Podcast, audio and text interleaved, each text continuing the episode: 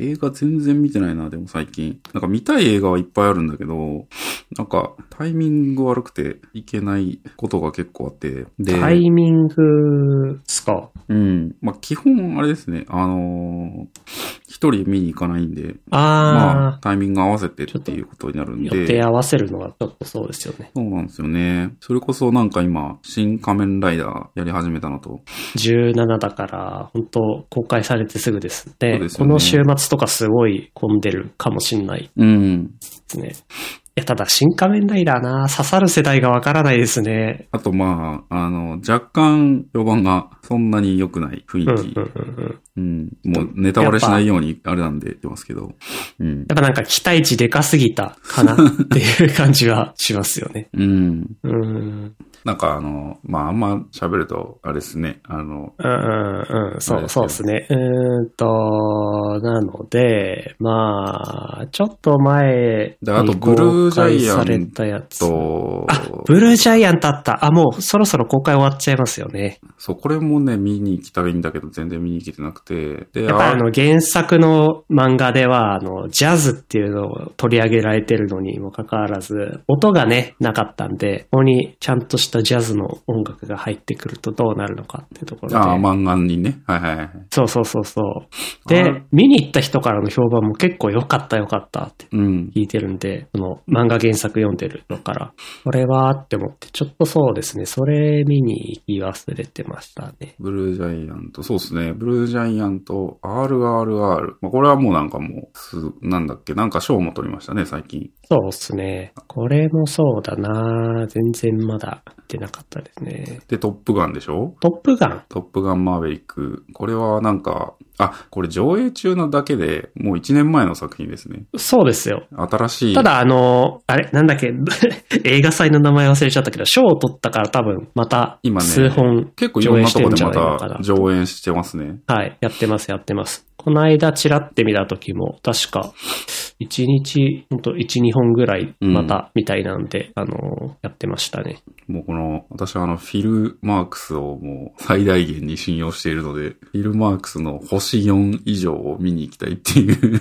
あー、わかりますね。そうですね。なんか映画館で公開してるものをパッて一覧で見るんですけど、ちょっと知らない映画が多いので、まあねえこれなんだろうなーって言った時に、まあ、スコア的なものを指標にどう、うんどれ見ようかなっていう感じで、そうですね、探しちゃいますね。まあ、その中でもちょっと自分の中で外せなかったのがやっぱマーベル系の映画だったんで、アントマンワスプは、確か公開がもう2月とかに公開されてたから、あー、なんか早く見に行っちゃわないとなーって思って、えー、近所のナイトショーに行ったら誰もいなくて、僕一人だけで独占して見てました。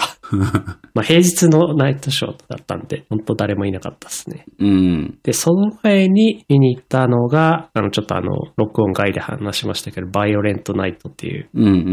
映画で、これはもうね、あのね、えっ、と、なんていうんだ、コミック、コミックアクションエンターテインメント？なんていうのかな？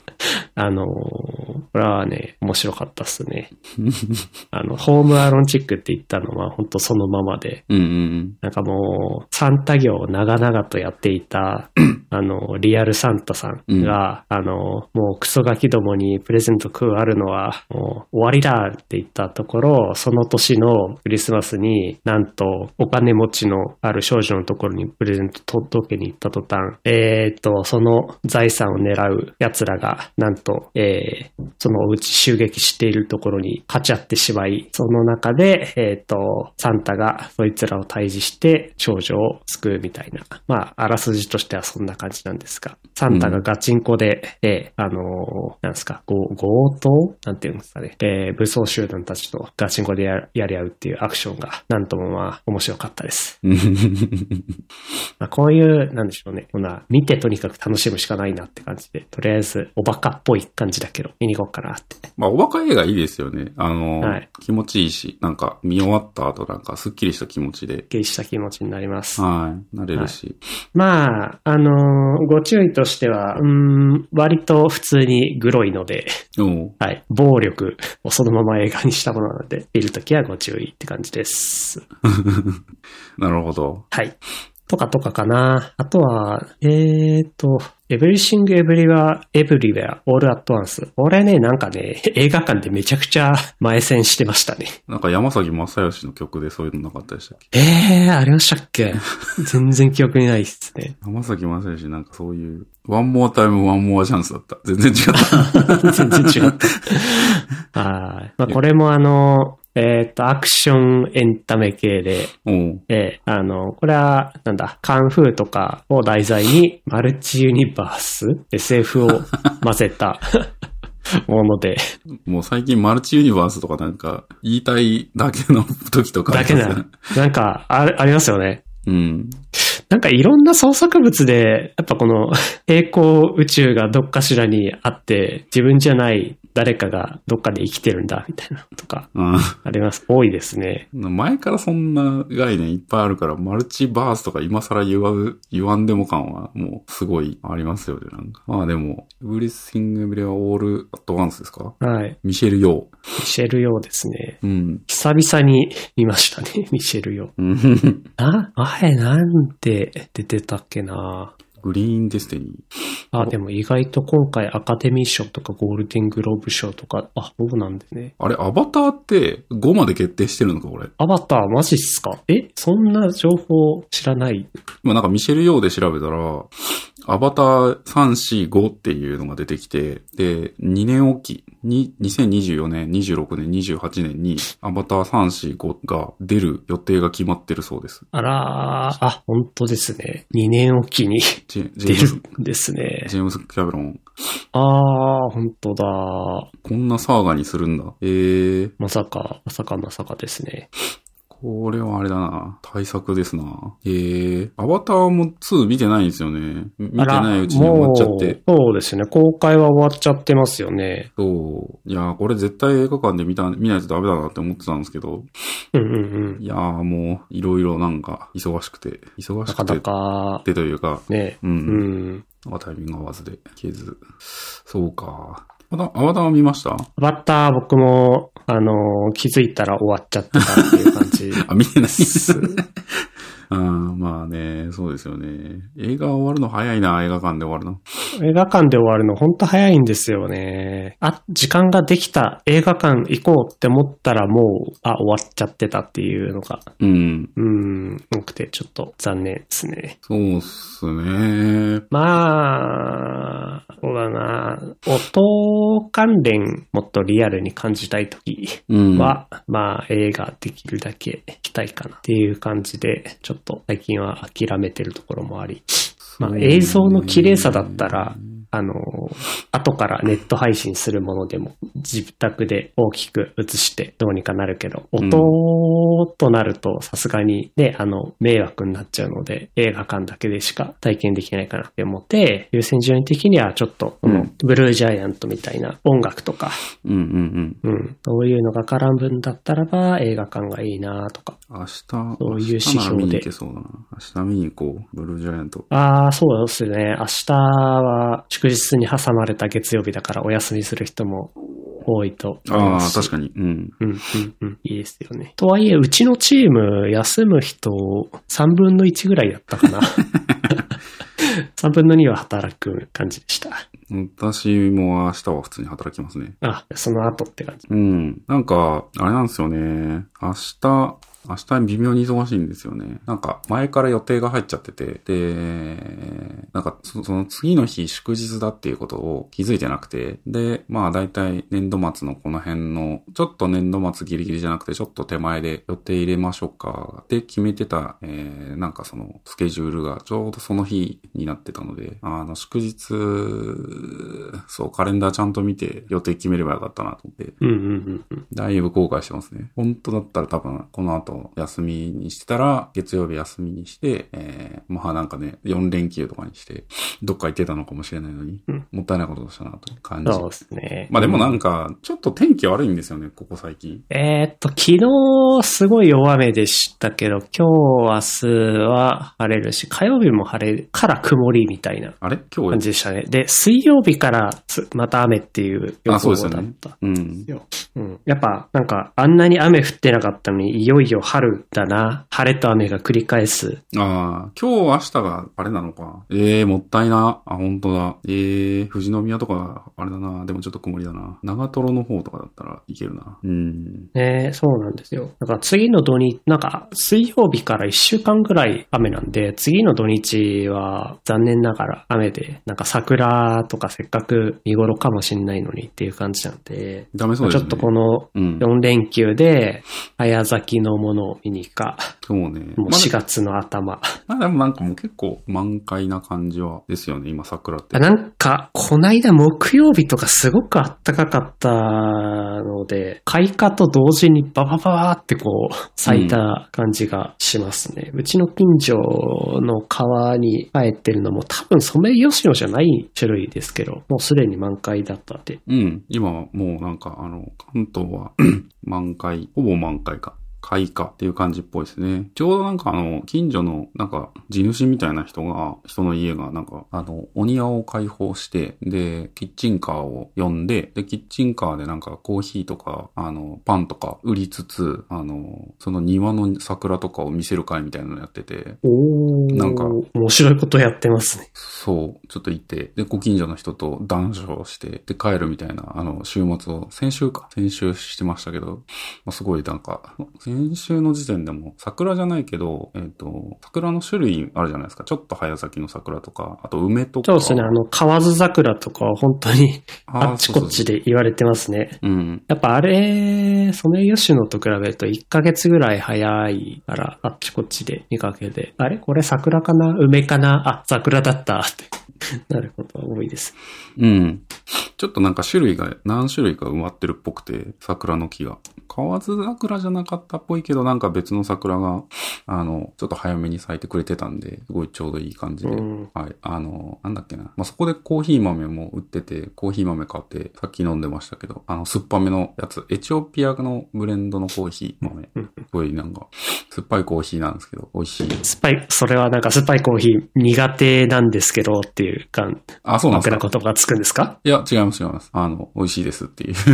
ただそれだけのことです。ああ、いや、そそのやっぱ酸味のあるコーヒー苦手な人ってのは、まあ多いと思うので、うん。うん。あの、まあ、苦、苦手だけど、まあ、でもそれに関しては美味しかったかなっていう感想は、まあ、なんかあるかなとうん。思って。うん。まあ、酸味があるも、あれなんですよね。だからその、酸化しちゃって、えっ、と、酸っぱくなっちゃったっていうタイプと、まあ、もともとなんか甘酸っぱいタイプのうんっ。ていうのとはちょっと別なので、ね、まあ、いい酸っぱさと悪い酸っぱさというか。うん。そうですね。で、えー、そんな最近ですけど、ネタがね、えっ、と、何のネタだいた？がね、えーと、まあ、い最。近は、あれですか？やっぱ AI 周りですかね？AI 周りは、そうですね。やっぱりみんなわちゃわちゃ言ってるし、あのニュースとかでも結構取り上げられてるんですかね。ニューなんか自分たちはやっぱその、ウェブを中心としたサービスを作っているエンジニアリング的な意味で、こう、すごく注目している分野だと思うんですけど、うん。あんまりニュースでやってる感は、うーん、ちょっとわかんなくて。でも、なんかこの間、うん。あのー実家に顔出したら、チャット GPT すごいねって親父が言ってたんで、ああ、なんか一応名前だけは知ってるっていうことだったから、だいぶ有名になってるかなっそうですね。て。うん。確かに、うちの、そうですね、えっ、と、義理のお父さんも、にも言われましたね。うんうんうん。まあ、ただ、チャット GPT。名前だけかな、程度では。でツイッターでの熱量がちょっとおかしいぐらい 盛り上がってるので、だからまあ、そういうニュースメディアもなんかさらっと概要だけ取り上げられてるって感じですかね。なんか僕が見てるクラスターだからかわかんないですけど、なんかもうエンジニアもデザイナーも結構そのネタがないとも、な、ないのかわかんないですけど、なんかこう、なんていうんですかね、こう、tips をこうツイートするとフォロワー数増えるじゃないですか。その tips を投稿したいネタをみんな探してて、で、そのネタを見つけると、なんかそれをひたすら投稿するだけのなんかアカウントになる人がちょいちょい出て、あー。で、今はもうほんとその GPT のチャット GPT とか GPT API とか使った、あの、tips をいっぱい投稿してる人たちが多いなっていううん、うん、うん。感じ。ちょっと前 Figma とかでしたけど。そうですね。なんかそのトレンドに上がってくるキーワードの中で、ちょっと専門的な感じうん。のところがあったら、それにちょっと飛びつくみたいそうそうそな。うそう。そんな感じはしますね。うん。まあだから、今ツイッターで盛り上がっているのはなんか使ってみたっていうやつと、それでフォロワー数を増やしたい人と、うんうんうんえっ、と、なんか半々って感じな気がするな。うん。で、そう。で、僕らもせっかくだからっていうか、まあ、チャット GPT 使ってみたんですけど、これやっぱ面白いですよね。なんか GPT-4 も、えっ、と、課金してるから使ってみたんですけど、やっぱり GPT-3 より GPT-4 の方が、なんか文章としてもなんか賢くなった感じするし、コードもちゃんと動くようなコードになってたりとか、あと推論のなんか角度も上がってるというか、なんかすごいなーって感じですね。本当になんかコピペプログラマーにはもう本当に最高の出来、コピペプログラマーにはなくてはならないようなツールになってきてるなっていう感じ。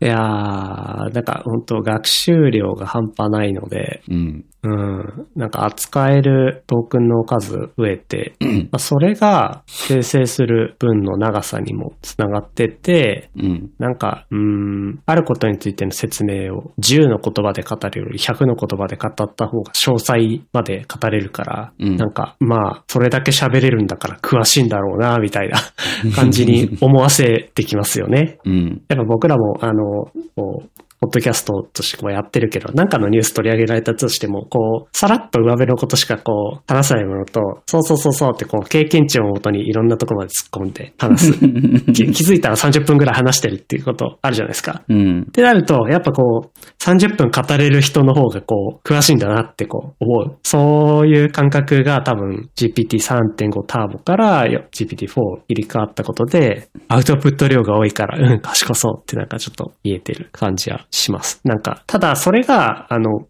学習量に対して、なんか3.5、3 3 3.5、3.5ターボ、4っていうのに進化するのに、なんかすごく直線的に進化してきてるのかなって思ったらそうでもなくて、うん。うん。なんか思ったよりこんな上がってないかなっていう感じはしますね。うん。うん。なんか、すごい、どう、どうなんだろう。あの、普段触ってないプログラミング言語とか、えー、あと、ドメイン知識とかですよね。例えば自分の場合だとかだと、うーん、まあ、お医者さんとかと、えー、話すことがあるわけですけど、そのお医者さん側の知識を知らないみたいなことが結構あるので、うんうん。えっ、と、そのお医者さんの、あの、例えば、なんだろうな、生活リズムを教えてくださいみたいなのを言うと、あの、まあ、人によって全然違うし、あの、お医者さんにもそうだな、まあ、麻酔を専門としてる人とか、えー外科医の人とか獣医とかなんかいろいろいるから、もう全然生活リズム違うんですけど、なんか、こう、まあ、そういう、こう、いろいろなバリエーションがあるよっていうことをまず教えてくれるし、そのバリエーションをさらに、なんて言うんだろう、あの、深掘ることが、この、まあ、携帯というか、その、えー GPT の使ってポチポチやればなんか、どんどんどんどんその、深掘っていくことができるから、あの、そう、本当になんか浅い知識でも、キーワードをこうやってちょっとずつこう、取り込んでいくことができるから、うんうん。なんか、いいな。アイディアだし、ブ一人ブレストとか壁打ちとかいそう膨らませていくフェーズに関してはなんかすごくいい相方だなっていうのは僕も思ってます。うんやっぱ今、リモートでこう働いてるから、なんか、あの、みんなの時間合わせて、時間取って、ちょっとブレストしてっていうのがあんまりないですよね、前よりかは。あの、ちょっと相談したいっていうこともうん。やっぱ一度時間大丈夫みたいな声かける必要があったり、まあリモートでみんな自分の家で働いてるから、その今の自宅の状況とか見えないので、うん。今話しかけていいのかなっていうのもわかんないから、なんかちょっとその辺遠慮は多くて、あの一人で一旦考えて、青写真とか、あのなんでしょうね、初期執筆みたいな感じでこう、やってから、それを議題に上げて話すみたいな。ことが多いんです。そのための、なんか最初、あのーとにかく膨らましたいんだけど、自分が持ってる知識ってやっぱ、どうしたって、あの、少ないし、偏見はあるし、じゃあその時に、えーのこういう立場の人だったらどうとかっていうのが、なかなかこう想像しづらくて、あの、まあ、ロールプレイングみたいなところを、うんあの、やってくださいっていうプロンプトが結構流行ってると思うんですけど、ツイッター界隈では。うんそういう使い方を知った時に、ああ、なるほどっていう感じで、少しあの、チャット GPT の使い方として世界が広がった感じがうん僕もしました。やっぱなんか、割とこうトレンドなものはなんかちゃんと触っていこうぜっていう感じはありますね、やっぱり。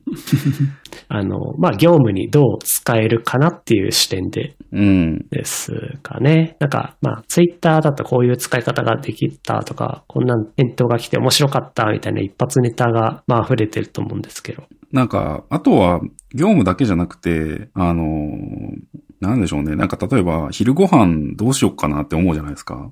その時のランチのアイディア出してくださいとかって聞くんですよ。はいそうすると、あの、タコスとか、ブリトーとか、クノーデルとか、まあ、ちょうどさっきやったんですけど、あの、なんだそれみたいなのがいっぱい出るんですね。ま まあ、ブリトータコスはまだわかるけど、ねうんうんクノーデルってなんだよみたいな。クノーデルを作ってそれにソテーしたマッシュルーム、玉ねぎ、グレービーソースをかけますっていう、なんか、まずクノーデルってなんだよっていうね。そうなりますね。まあでもこうやってこうやってなんかこう、やっぱりブレストですよね。あの、選択肢を広げるっていうフそうェーズにおいては、え、何それっていうの発見は、まあ、ありますね。そうですね。うん。やっぱりだから、うん、Google とはまた違うその、検索な感じができて、完全にこう、いやー、これ手放せなくなってきてる感はありますね、僕。スマートフォンのホーム画面にも、チャット GPT のアイコン、ホームスクリーンアイコンなんていうんですか？ホーム画面にこう、ウェブページを保存する機能あるじゃないですか、ブラウザに。あれで、ああ、ホーム画面にブックマークを置いとく。アドトゥホームスクリーン。はい。はい、ありますね。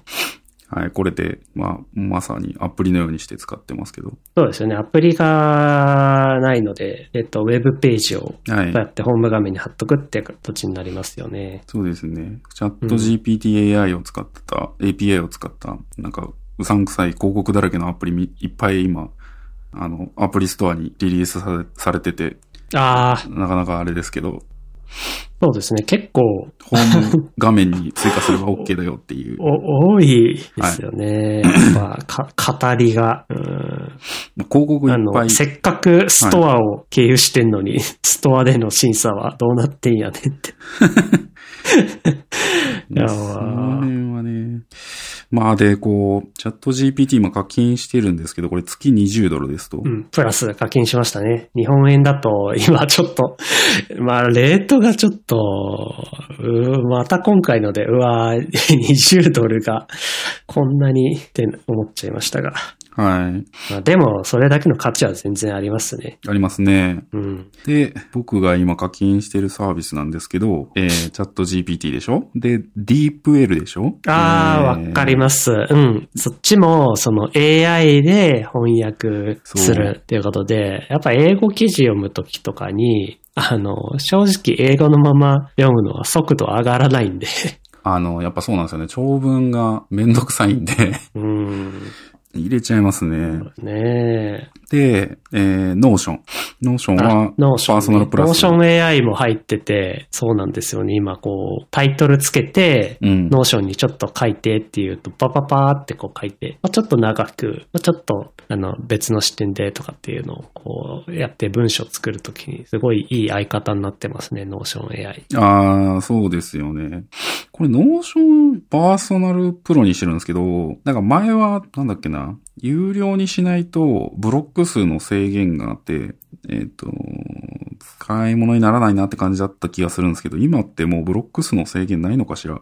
おー、 Notion AI の制限。あ、 Notion ですね。ノーション AI は正直たまに使うぐらいなのでそんなに無料トライアルがありますが、最大20回までという制限があります。頻繁に利用するのであれば、えー有料課金と。うん。僕は、 Notion の、その AI じゃなくて、普通に Notion を使う場合の、えー、無制限化行数の、ブロック数の、をやりたかったのと、あーあとは、あれか、ファイルアップロードの制限もあるのか。うーん、なるほど。これ別に僕無料でもいいな。いう、ファイルアップロードが制限されるけど、無料にしてもいいな。ああ、なるほど。これちょっと後で見直ししよう。を使ってるのと、えー、Figma。Figma のプロフェッショナルプラン。えー、これが15ドルだっけな ?1800 円。で、あと、はい。Kindle。Kindle。Kindle Unlimited。あー、Kindle Unlimited。あ、そっかそっか。そういうサブスクもありましたね。まあ、雑誌ですかね、主に。Kindle Unlimited は、そうですね、雑誌が本当に多いので、そこ便利ですよね。僕はやっぱこう、生活系とか、ガジェットとか、うん。あとは、そうですね、まあなんか趣味的なところの雑誌？そうですね。あの、自転車で、最近だったら、まあ車とかも見てたし、はい、はい。ファッション系も多いし、だから本当雑誌が便利でね、あの、時々、あの、何ヶ月無料みたいなプランやってるから、うんうんそういうのでね、ちょっとやってみると、そのままもしかすると加入しちゃうかもっていうぐらいうん。うんいいですよね。そうですね。まあ、り僕は割と、僕もそうですね、雑誌と、まあ本当になんか、うん、ちょっと気になってたなこれっていう本が、なんか無料で読めたりするんで、うん。まあいいかなっていうので入ってますね。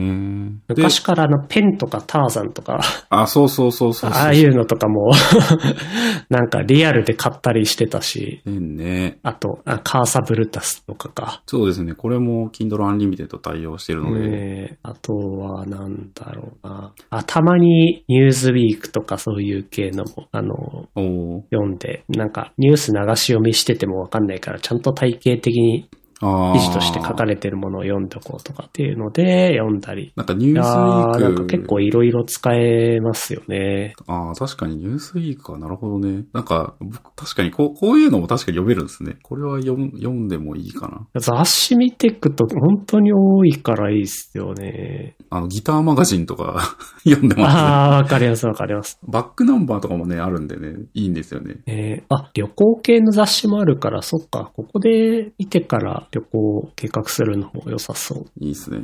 あ、語学系の雑誌もありますし、いやー、まあ本当読み切れないぐらいいろいろ読めるので、うん。だいぶお得ですよね。そうです、ね。月いくらだったかな月いくらでしたっけこれ。まあまあ、ありますよね。えー、Kindle Unlimited。Kindle Unlimited マジであれなんだよな。でも、解約しにくいんだよな、これ。月980円。まあ、980円ならってやつですね。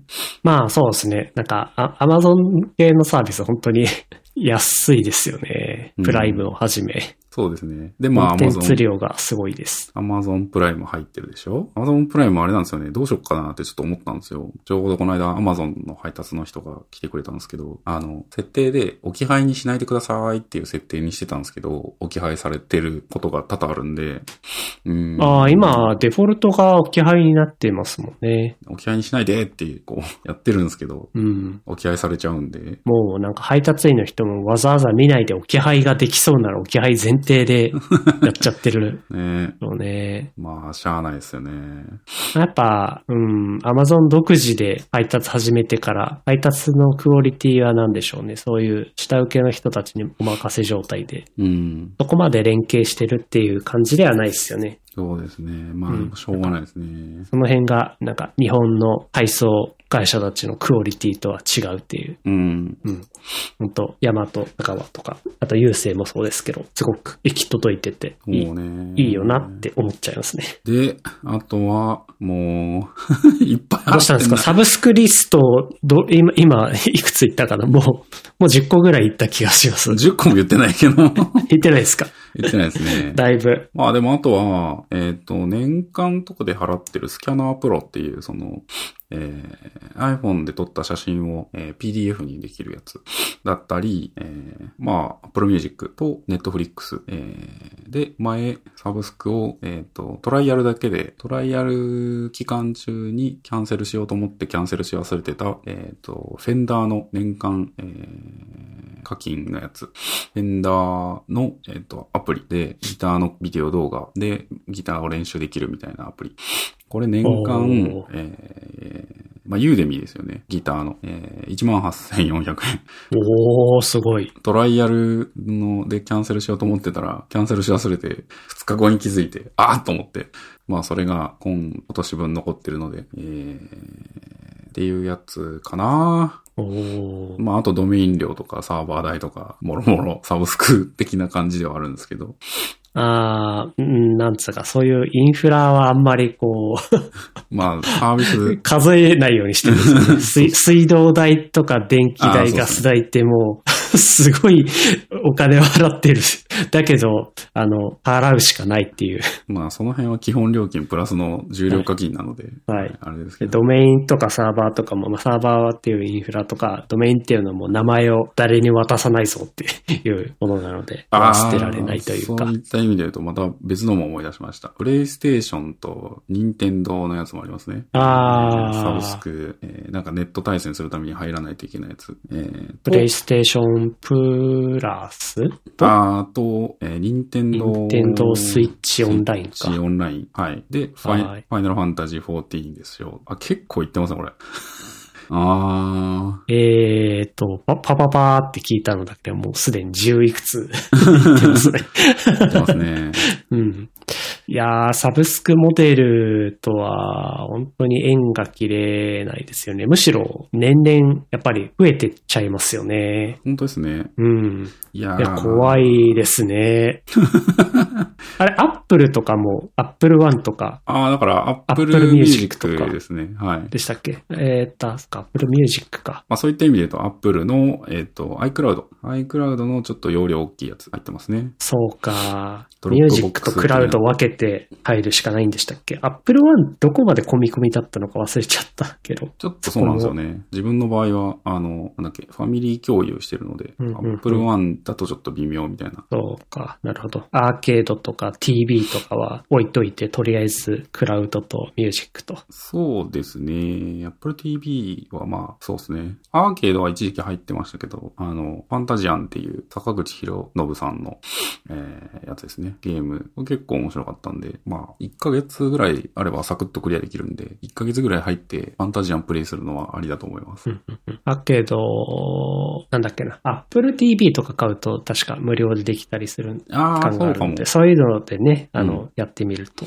そうですね。そんぐらいかなまあ一時期、えっ、と、アスケンとか、えー、IFTTT とか、IFT とか、ミディアムとか、ええーもう入ってましたけど、その辺はキャンセルしたのかな？あ、あと YouTube プレミアムありますね。YouTube プレミアム。これはもう入らないとちょっともう耐えられないっていう。ちょっと、あのー僕自身は入ってんですけど、やっぱ、実家に訪ねた時に、あのーはい YouTube どうしてるかって見たら、やっぱ無課金で見てて、そこで驚いたのが CM の差し込む頻度と量が、尋常じゃないですよなのか。今すごいことになってますね。ひどいですよね、あれ。テテレビ CM と一緒でだいたい15秒ぐらいっぽいんですけど、それが普通に2本3本見てる最中にはい。入ってきて、しかもその頻度が結構10分も経たない、10分くらいなのかななんかすごく頻度。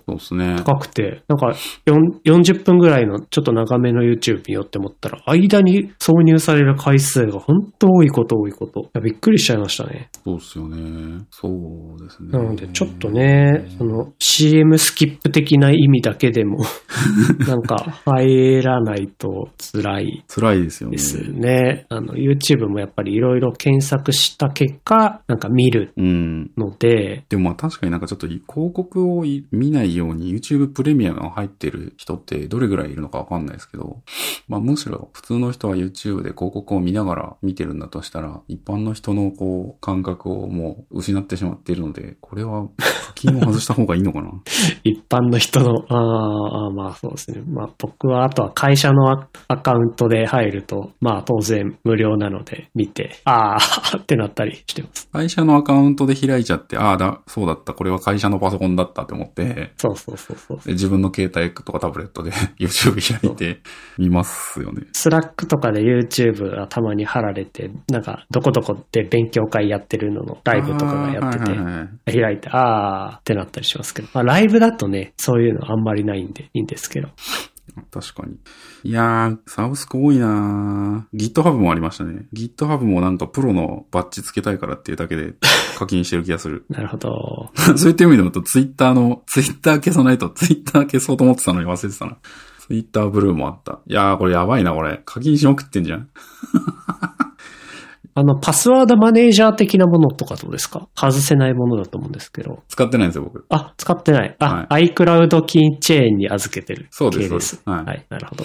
そうなんですよね。やっぱキー、あれですか？パスワード預ける系のやつ、ワンパスワードとか。パスワード預ける系はそうですね。えー、ワンパスワードの年間サブスクで。うんうんあと、これもファミリーズにしましたね。うん。お、そうなんですね。これはあのーうちのお袋が亡くなった時に、やっぱその、彼女は、あの、手帳的なものに、わずかばかりのアカウントとそのパスワードを書いてたんですけど、うん。だからそこにないものとかも結構あって、あーあの、探すのが大変だったということもあり、あの、これは、あの、いずれ来る、来るべき時に、うんまあちょっと手間がかかるので、これはちゃんとこの機能を教えて、ここにパスワード保存しておいてもらおう。で、まあね、あの、乗っ取りとかいうことがあった時に備えて、あの、パスワードも簡単に変えられるようにとか、いうことを意識してもらうためにも、えー一旦ここに集約してくれと。うんそしたら自分も助けられるから、っていうことを頑張って説明して、うん。はい。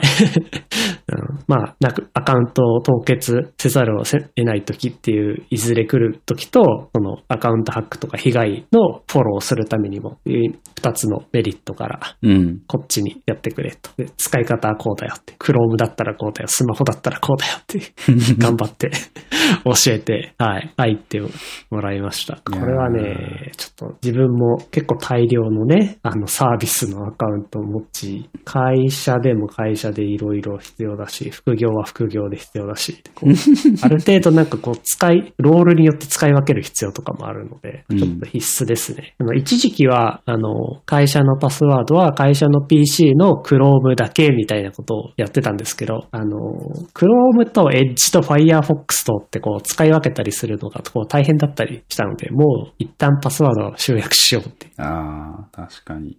ブラウザとかね、あとアプリで、あれですよね、その、Chrome とかその、ブラウザのセッションを持ってないログイン画面とかだと、ああの、Chrome だとログインしてるけど、ログインできないみたいな。ー、うんうん、そうですね。ワンパスワードのいいところはアプリと紐付けるうんでうん記憶っていうのもあるから、その辺があってやっぱりブラウザーのパスワード記憶だけじゃダメだなとか、確かに、いうの、はありますね。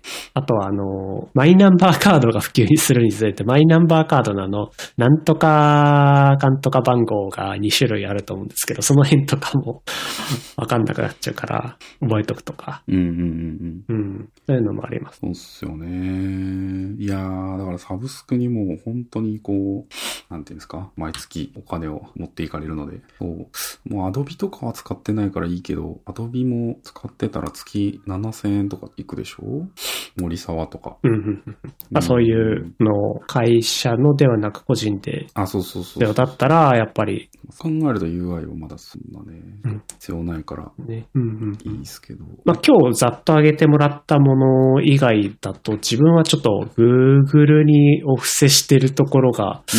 やっぱ多いかなって思って、まず Google ワークスペースですね。あの、以前は、え？なんだったっけな。Google ワークスペース？はい。Google ワークスペースの前の、前のサービスで、独自ドメインを使って、えっと、Gmail 使えたりとかっていう、無料で使えたはい G Suite ですね。そそその、そのかなり前かな。まあ、はい初期から入ってったんですけど、やっぱ自分が使うサービスが Gmail だけじゃなくて、ドライブだったり、サイト管理だったり、ドメインだったり、えーいろいろあったんで、まあ一番安いサービスに入らざるを得なくて移行させたうんうんうん。ってこともあって、Google ワークスペースと、あと、それ以前から、まあ、自分のうん Google の、えっ、と、アカウントっていうのは、えっ、と、写真とかストレージめちゃくちゃ使う必要があったんで、Google One に入って、ストレージ拡張させるうんうんうんみたいなこととか、はい。この辺がやっぱりどうしても必要で、うん。入ってますね。そうですね。だから、先ほどおっしゃってた iCloud の、まあ、バックアップストレージとかうんうん、写真とか保存されてると思うんですけど、その Google 版として Google 版が、はい、必要だったり。うんうん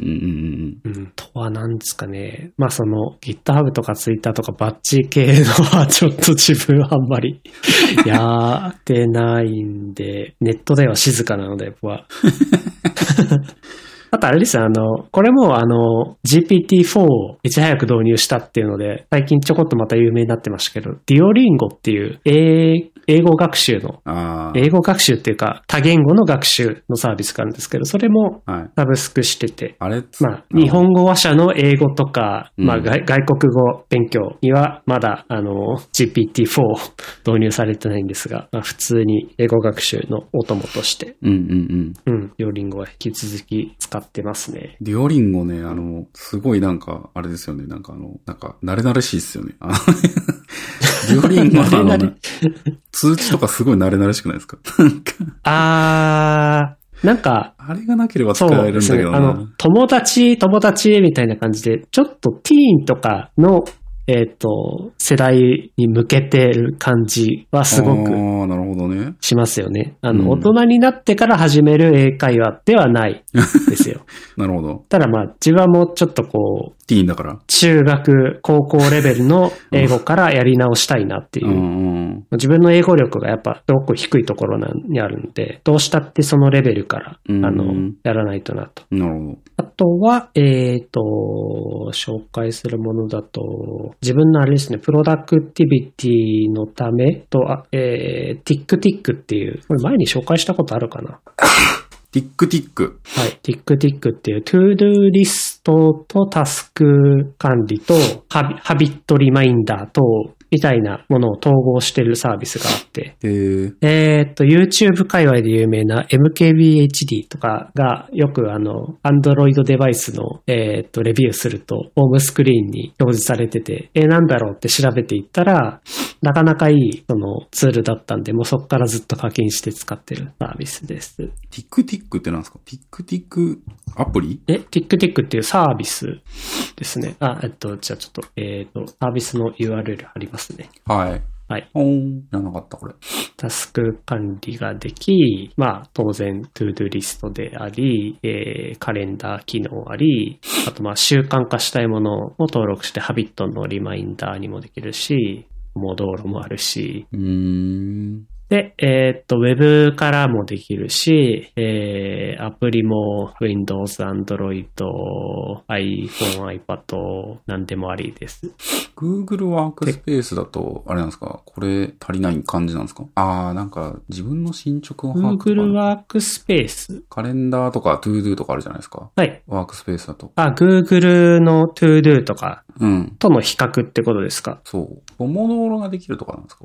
ポモドーロもできます。あー。結局あの Google のサービスって小粒なものをパパパパパンっていっぱいやっ出してるんで、統合的に使おうと思うとすると、あの、複数のタブ開いて、で、それぞれ紐付けたいんだけど、なんか、その紐付けも微妙にできないっていう煩わしさがある。ので、結局カレンダーとかも全部ここで見てますし、仕。事のカレンダーとプライベートのカレンダーと、うん。あと、えっ、と、それ以外の、まあ、勉強会関連というか、ああ、なるほどね。コミュニティのカレンダーとかも全部投稿したいし、カレンダーの先ほど言ってた、その、英語学習的なところを毎日クリアする、うん運動、ワークアウトを毎日やった、やるっていう習慣をつけて、で、その記録を残す。今今日はちゃんとここまでの目標をやったっていうのが、パンチアウトして、えっと、全部毎日印がついてるなとか。なるほどね。これ、これ設定したタスクって毎日できてるんですかこれ？毎日やってますよ。ええー、すげえ。まあ、これは別にツールというよりかは習慣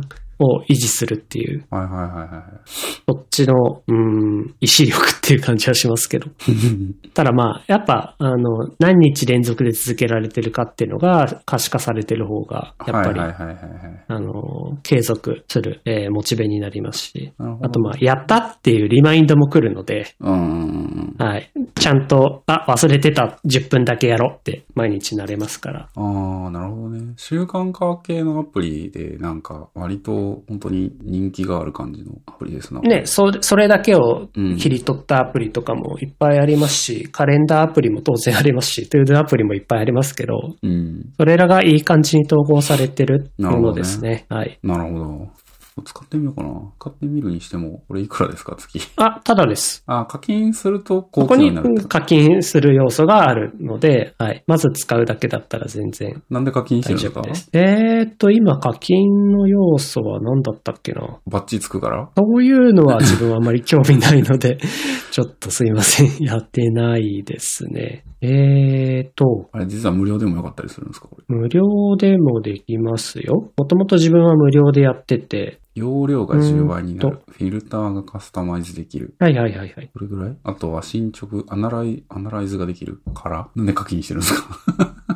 ああ、でもこれだ、あの、いくらかプレミアム向けのフィーチャーが書いてありますけど、まあ、ほぼほぼ使ってるって感じですね。その月のカレンダービューは使うし、う。タイムラインとしての表示もしたいし、あとサードパーティーのカレンダー購読。これも大きいですね。自分はこれ必須だったんで。うーん。ああ、サードパーティーのカレンダーこれ。なるほどなるほど。はい。フィルターも結構あると便利で、いろいろフィルタリングしてますね。ああ、なるほど。なんか昔、何ですかね。サンライズあとカレンダーリマインダーもありましたよね。あー、なんああなんでしたっけ？ああいうノリなのかな？確かに。そういうのありましたね。僕もそれ使ってましたね。サンサンライズでしたっけ？ライズだったっけ？なんかそんな、あの、イメージとして日の出だか、日の入りだか忘れましたけど、そういう感じのアイコンのカレンダーのあった気がしますね。ああいうノリで、ワンダーリストとか、ああ、はいはい。あ、そうですね。ワンダーリストを使ってたのの乗り換えでもありますね。ああ、なるほど、ねなるほど、なるほど。思い出しました。確かに。ワンダーリストと、あと何だったっけな。いいかもな。あの、他にもその時、いくつか並行して使ってたんですけど、一個は確かなんか Google カレンダーみたいなのと連携できるのがどうしても必要だった。うん。なんかこう、改めてどうしてって言われると、確かにもうずーっと使ってるからどうして これ、課金して使ってんだ、だっけなって忘れちゃいますね。まあそれぐらいでも本当に今なんか手放せないものになっちゃって、まあ課金するだけの価値はあるかなって。うんうんはい。うん。なるほどね。確かに懐かしい。ワンダーリストとか、あともう一個くらいなんかその辺に近いサービスがあったんですけど、マイクロソフトが買収したのってあ Wunderlistでしたっけ？サンライズ。サンライズがを買収して終了。あ、マイクロソフトが Wunderlistを買収して2020年で終了。それから Microsoft To Doに移行スライダってなっー。てますね。うんうんうんあ、あと Todoistか。ああ、 Todoistもありましたね。はい。これも有名で使ってました。 Todoistはまだ今も。うんはまだあるっぽいですね。うん。うんそうそう。だから最終的に自分の中でも Wunderlist、Todoist、と TickTickって感じで、やっぱ TickTickが、うん、自分の中でも知ったのが後発だったのかな、まあ、多分、サービスインも一番遅いんじゃないのかな？うーん。で、な、まあ、後発ならではの何でもありだった気がします。うん。なるほどね。習慣化アプリはなかなか使いこなせないけど、まあちょっといろいろ、なんだろうな。ふ普通にしてて、えっ、と、なんだろう、これやろうって思ってるやつとかを、えー、なんだ、意識が高い時はやれるけど、何かしらの、ちょっとだれてきた時とか、あんまりその、意識がそっちに向かなくなってきた時とかに、やっぱりね、 ToDoリストないしは、こういう、なんていうんですか、習慣化系のアプリとかで、サービスとかでお知らせしてくれるとすごい良さそうっすよね。そのためになんかこう、新しいのを探すとかっていう必要もなく、あ、そうだ、このサービス使ってたんだって感じでまた再開できるうん。点でもいいと思いますね。そういった意味で言うと、この習慣化アプリに今登録してるサブスクのリストを登録しておけば忘れないって話だな。うんうん、まあ、あの、無料で始めるんだったらば、僕らには Apple Watch とかがあるので、普通にあの、健康、何でしたっけ？アプリの、うん。えーっと、ヘルスケアか。はい。ヘルスケアアプリから、何でしたっけ？あの、薬を飲む系のでカスタマイズしてしまうとか、いうこともできますよね。確かに。あの、い以前ね、あ確か話しましたよね。あの、ヘルスケアアプリの服薬っていうところは、あの、薬を飲むためのリマインダーだから、うん。あの、どんな薬でも登録できるから、架空のものが登録できちゃうと。じゃあ、じゃあこのリマインド機能を使って、例えばこの腹筋を30回するとかっていうのを全然登録できちゃうって。そうね。腹筋30回サプリを飲む みたいな感じの登録できちゃうんです。で、ちゃんとあの、そのカレンダーにうん。パン、パンチして穴開けていくみたいなものができて、可視化できて。まあ、リマインダーアプリはまた別にあるから、それでいいんですけどね。あそうですね。リマインダーアプリもそうですね。ありますね。そうだ、別に、だからリマインダーアプリでもいいのか。そうんまあ、そんな感じで、だからあの、なるほどな。思い出して、なんか使おうって思った時に、あ、 TickTick あるし、クリクリやればいいな。っていう感じでできちゃいますね。うん。カレンダーは結局だからこの辺に投稿してますし、 ToDoリストも全部投稿してます。うん。自分の脳内メモですね、別の。うん、うん、いつまでも減らない買い物リストとか、ずっとここにあります。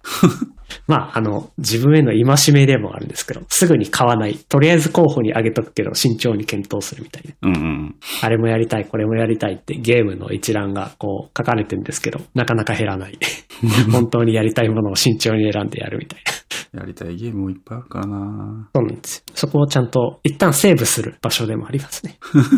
今、クイックでポチッと何でもすぐに変えちゃうので、はいはいはい。そこはね、あの、サブスクがセーブしてくれてると思えば。この辺をちょっと整理しよう。この後。時々なんかこう、整理したくなりますよね。うん。うん。ちょうどチャット GPT の話して、そうなんかサブスクの課金最近増えてきたなと思って、それこそなんかあの、前まで使ってたその仕事、前、前の仕事の仕方と変わってて、あの、もちろんなんか仕事の情報とかはさすがにチャット GPT とか DeepL とかには流せないんですけど、あのああ、うちもその、まあ、積極的に使っていきましょうっていうお話はしつつ、うん、あの、やっぱりそういったオープンな場所に仕事の情報は出さないようにっていう号令はかかってて、うん、なんか、よその会社さんとも話したんですけど、うちは全面的に禁止されてるんですよ、とかっていう。ああ、え、御社いいですねって言われたんですけど、本当になんかしん、とにかく案件に関する情報は入れないっうん、ていうことのみ提言した上で、あの、積極的に使えてますね。うん。まあそらそうですよね。うん。どこもか、どっかが確か、あの、なんかの取材かなんかで、ドコモでは NTT では禁止されてますっていうのが、あの、どっかの記事で上がってて、で、それになんかちょっと生きった感じのインフルエンサーっぽい人が、これだから日本は遅れてるんだ、みたいなことを言って、あの、なんか生きってました。っていうのをツイッターで見て。うんうんうん。うん。まあ、そうね。いやあのーひどいなと思って。その部分だけ切り取ると確かにひどいなって感じはしますね。とはいえまあ、NTT とかのね、みんなの通信情報を扱ってるようなところの会社なので、その辺慎重になられてるってところはまあ、わかる気がしますね。ー、まあそらそうですよねっていう感じ。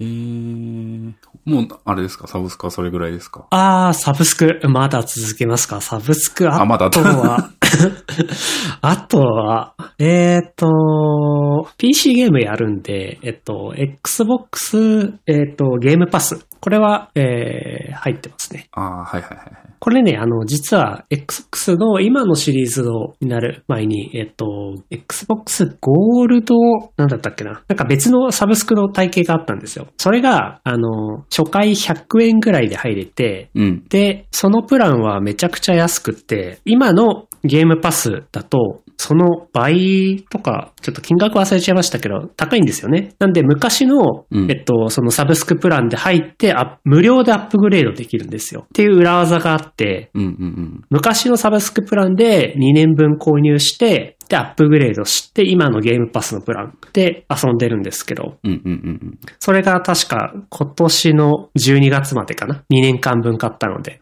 はい。もうお支払い済みなんで、えー、やめるかどうかは、この年末、はい、決めなきゃいけないっていう感じのがあります。2年これすごいですよ。あの、やっぱこのゲームのサブスク系、うん。本当になんか流れとしてすごいあるなと思ってて、特にマイクロソフトは最近アクティビジョン買収系で、いろいろね、あの、言われてますけど、そうね。ゲームパスにいろんなゲームを、えー遊べるようにしようっていう感じのところの力の入れ具合うんは本当すごくて、あのー、スティームで有名な、えっ、と、インディーゲーム系は結構こっちでも遊べるっていうものが多いですし、うん。最近だと本当 Day One 大型タイトルが最初から遊べるっていうのも本当増えてます。ああとはいは、いは多分、最初の1年は、プレイステーション独占だったっていうものの解禁されて遊べるようにっていうのも本当多くて、例えば、最近だと、まあ日本でも有名なのだったら、えっ、と、モンハンうん。とかですね、あの PC で解禁されましたけど、と同時に Xbox ゲームパスの方でも解禁されたんで、うん。はい、Xbox でも PC でも遊べるようにうん。自分はあの Xbox 持ってるわけじゃないんですけど、パソコンで遊ぶゲームのサブスクモデルとして使ってる。うんうん。ちょっとなんか、 Day One のなんか、チラッと見てみたら、ゴーストワイヤーとかももう4月に配信されますし、うん。新作だとウーロンとか、アトミックハートとかもましたし、あとペルソナとかもそうですね。なんか結構最近いろんなところに解禁されてますけど、ペルソナ3とペルソナ4と。もうね、こあと前予告なしでいきなり PC でゲーム配信されたハイファイラッシュ。これもゲームパスに入ってますね。ハイファイラッシュ知らない。うーん。これあれですよね。なんかそのゲームのサブスクは、あの、今、セットギアっていうか、過渡期というか、あの、賛否両論あって、あの、音楽サブスクの時に、こう、いや、音楽をサブスクするなんて、みたいな話が、あ結構あったっすけど、アーティストに対してどうこうっていうのはすごくありましたよね。まあこれ、今、ちょうどそういう時期ですよね。なんか、切り替わるのか、サブスクにどうなのかっていう感じですなそうですよね。そんな中僕は新しいプレイステーションも結構、あ、ごめんなさい。あの1800っていうゲームを買おうか買うまいかで今悩んでるっていう。UBI ソフト、あの1800。Steam だと75%オフで今1980円で買える。なるほど。UBI ソフトも UBI ソフトで、UBI ソフトプラスっていうサブスクを やっていてですね。これもゲームサブスクで。いやー、これもなんか一部 Xbox ゲームパスに取り入れられてたりしてて、いやえゲームパスに入ってると UBI ソフトの一部ソフトが無料で遊べたり。ー。うん。なんかプレステプラスもなんかそんなの始めてた気がしますね。一部 UBI ソフトプラス取り込むみたあいな。の、EA かなんかのやった気がしますね。あ、EA もそうですね。EA プレイっていうサブスクがあって、これ、あれですね、そうですね。これこそゲームパスにも、あの、プレイステーションプラスにも取り入れられてますね。そうっすよね。サブスクの中にサブスクが入ってるっていうモデル増えてますよね。うん。いやあで、ちょっとあの、さっきの話に戻るんですけど、え、なんでまたあのやろうっていう感じなんですか？そこ興味あって。え、これ面白そうじゃないですか、普通に。あー、こういうジャンルとしてはなん、なんて言うんだろうな。リアルタイムストラテジーですかね。リアルタイムストラテジーでいいんですかね？とか、やっぱ好きですか？これは、やると本当もう時間が溶けるので、手を出さないようにしているんですが、その中でもすごくやりたいっていう。やっぱ街づくり系がね、やっぱいいんですよね。街づくり系って、あ僕も本当 たまにやりたくなるのすごくわかりますね。もう時代もいいんですよね、1800年。うんうんうんうん。そうですね。あの、シティーズスカイラインみたいなあんな、めちゃくちゃ新しいものでもなく、時代がだいぶ。そうね。そうそうそうそうそう。あと、シムシティとかね。ああいう現代じゃない。うん。多分蒸気機関が出てくるぐらい違うわ。産業革命が起きたぐらいですね。なんで石炭とかが出てきたりするかしないかぐらいのタイミングの時代背景ですかね。うんうん海賊とか船とかでね、こう、航海とかしたりして、貿易とか、なんていうんですか、えっ、と、そういう商売的なシミュレーションもあって、街づくりもあって、みたいな。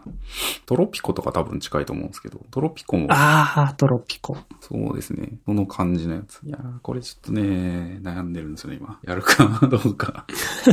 あの1800は23日までフリーウィークで遊べますね。うーん。これを私はパッケージで買おうとしている。うん。ただ、オクトパストラベラー2がまだ全部クリアしていないので、いやーね、クリアもしてないのに、どんどんどんどん次の ソフトとか、ね、行っちゃうとね、オクトパストラベラー2は今、あの、まあ、割と物語的には終盤なので、ええええはい、頑張ればいけるんですけど、まだまだでも、その後のね、ちょっとね、こう、裏ボス的なやつがいるんで、まあちょっと、そうっすね。まだまだって感じですね。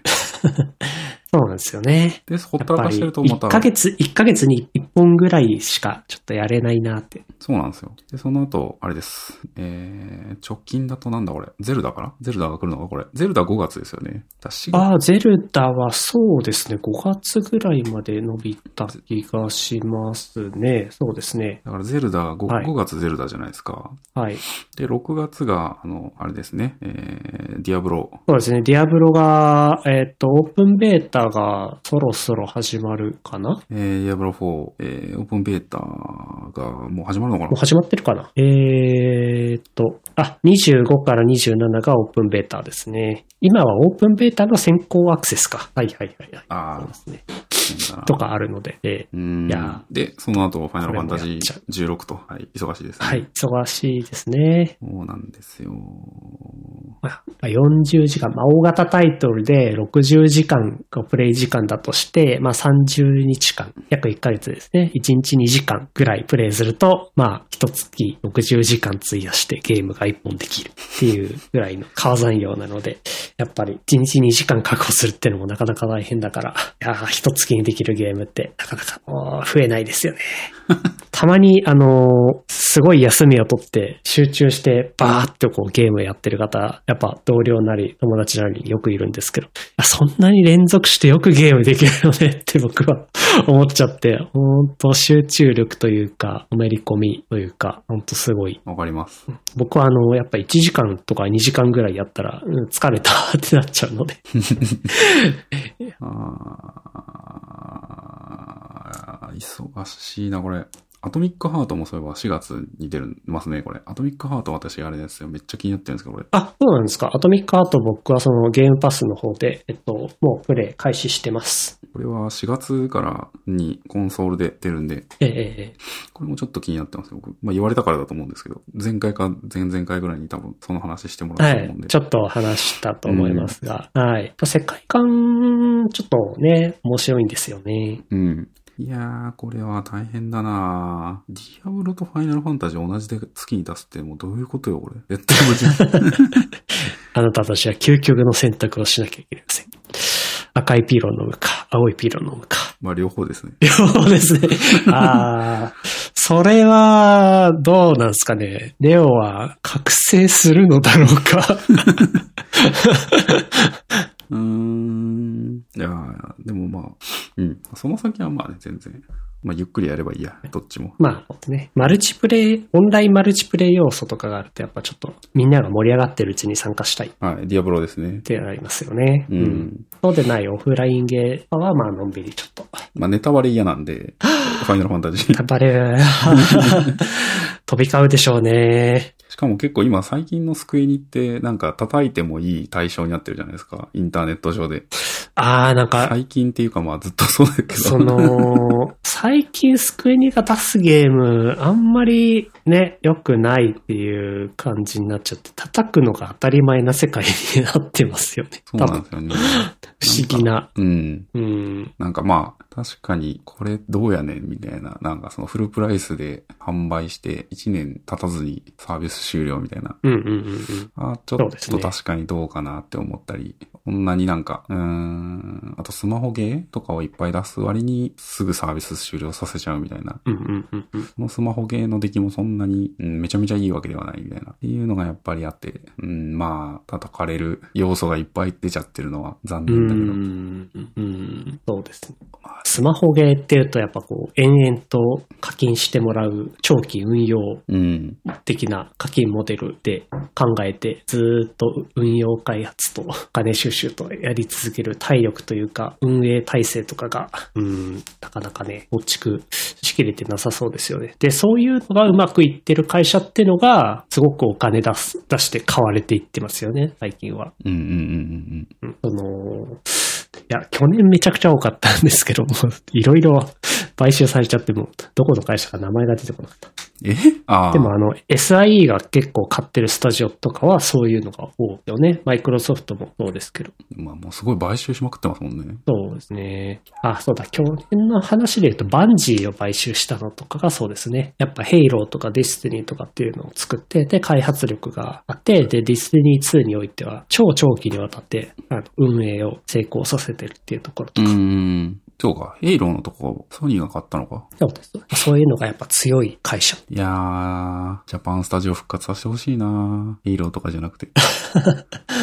ですね。あの、大足のトリコみたいなのやつとか、ええやりたいじゃないですか、やっぱ。うんああいう雰囲気ゲーとかもまた復活してほしいですね。うーんう。ん。今でもああいうの作るとなると、超ビデグラフィックとかってなって、アセット作るの大変そうだなっていうのと、まあ1年後にはプレイステーションヒッツみたいなところに、けん廉価版としてタイトル並んじゃうとなると、なんかそこまでのアセットのものを作ったとして、最終的に開発コストを回収できるのかなってところがなんか苦しそうで。なんか猫のゲーム、ストレイとかあ、ストレイですね。はいはい、ありましたね。あれはなんかそういう雰囲気はちょっとあったんですけどね。うん。ストレイ、確かに。結構ゲームの話で、だいぶ時間を使ってしまった。まあでも、ゲゲームをやらない人がちょっとゲームの話をしちゃってるのが、すいませんって感じです。結構話したので、この辺で追っときますか。はい。はい。サブスクを整理しよう。自分は、この後。